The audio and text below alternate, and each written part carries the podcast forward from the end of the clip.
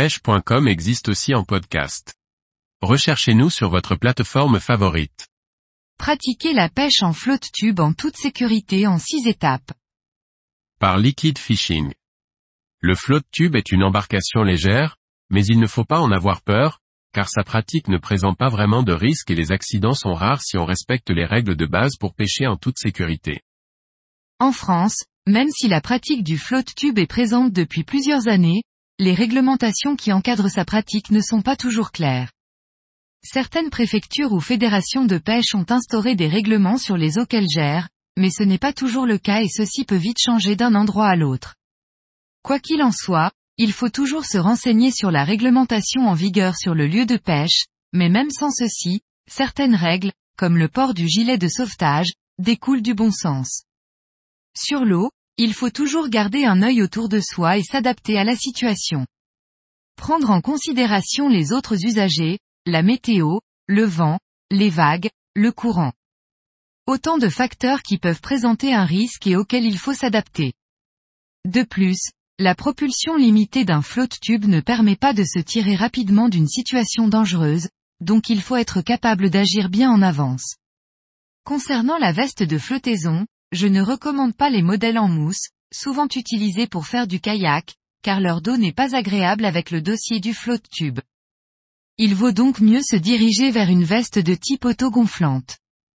Son moyen de déclenchement peut être manuel, il faut alors tirer sur une corde, ou automatique, dans ce cas, lorsque le gilet est immergé, il se déclenche.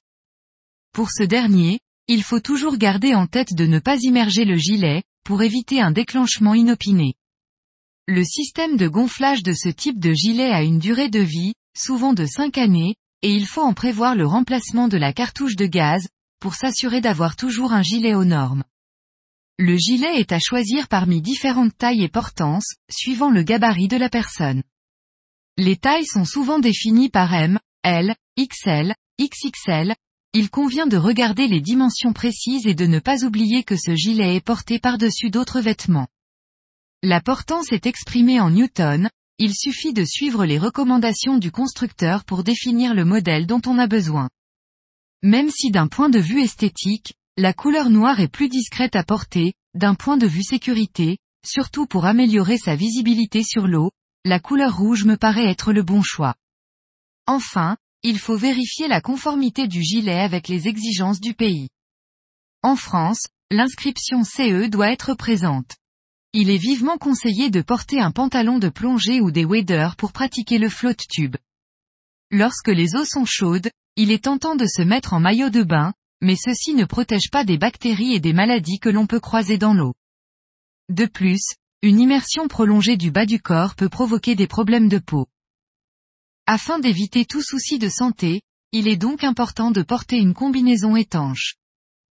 Lorsque l'on est sur son flotte tube, il faut être attentif aux fuites, notamment si l'on se rend compte qu'en fin de journée, le flotte tube s'est dégonflé. Dans ce cas, il ne faut pas attendre et réparer la fuite au plus vite, afin d'éviter que celle-ci s'amplifie. Pour faire face à un imprévu, tel que le retournement, la collision avec un bateau ou un obstacle, une crevaison. Il convient de toujours emmener un minimum de sécurité. Il ne faut pas voir ce matériel comme une charge inutile, mais comme le matériel qui pourrait bien vous aider en cas de souci, dont on ne souhaite, bien entendu, jamais en avoir l'utilité. Une lampe avec des batteries. Un sifflet. Une corne de brume. Un téléphone portable dans une boîte étanche. Une corde. Un couteau. De plus, emmener la pompe pour gonfler le flotte tube peut être utile, surtout en cas de doute de la présence d'une fuite.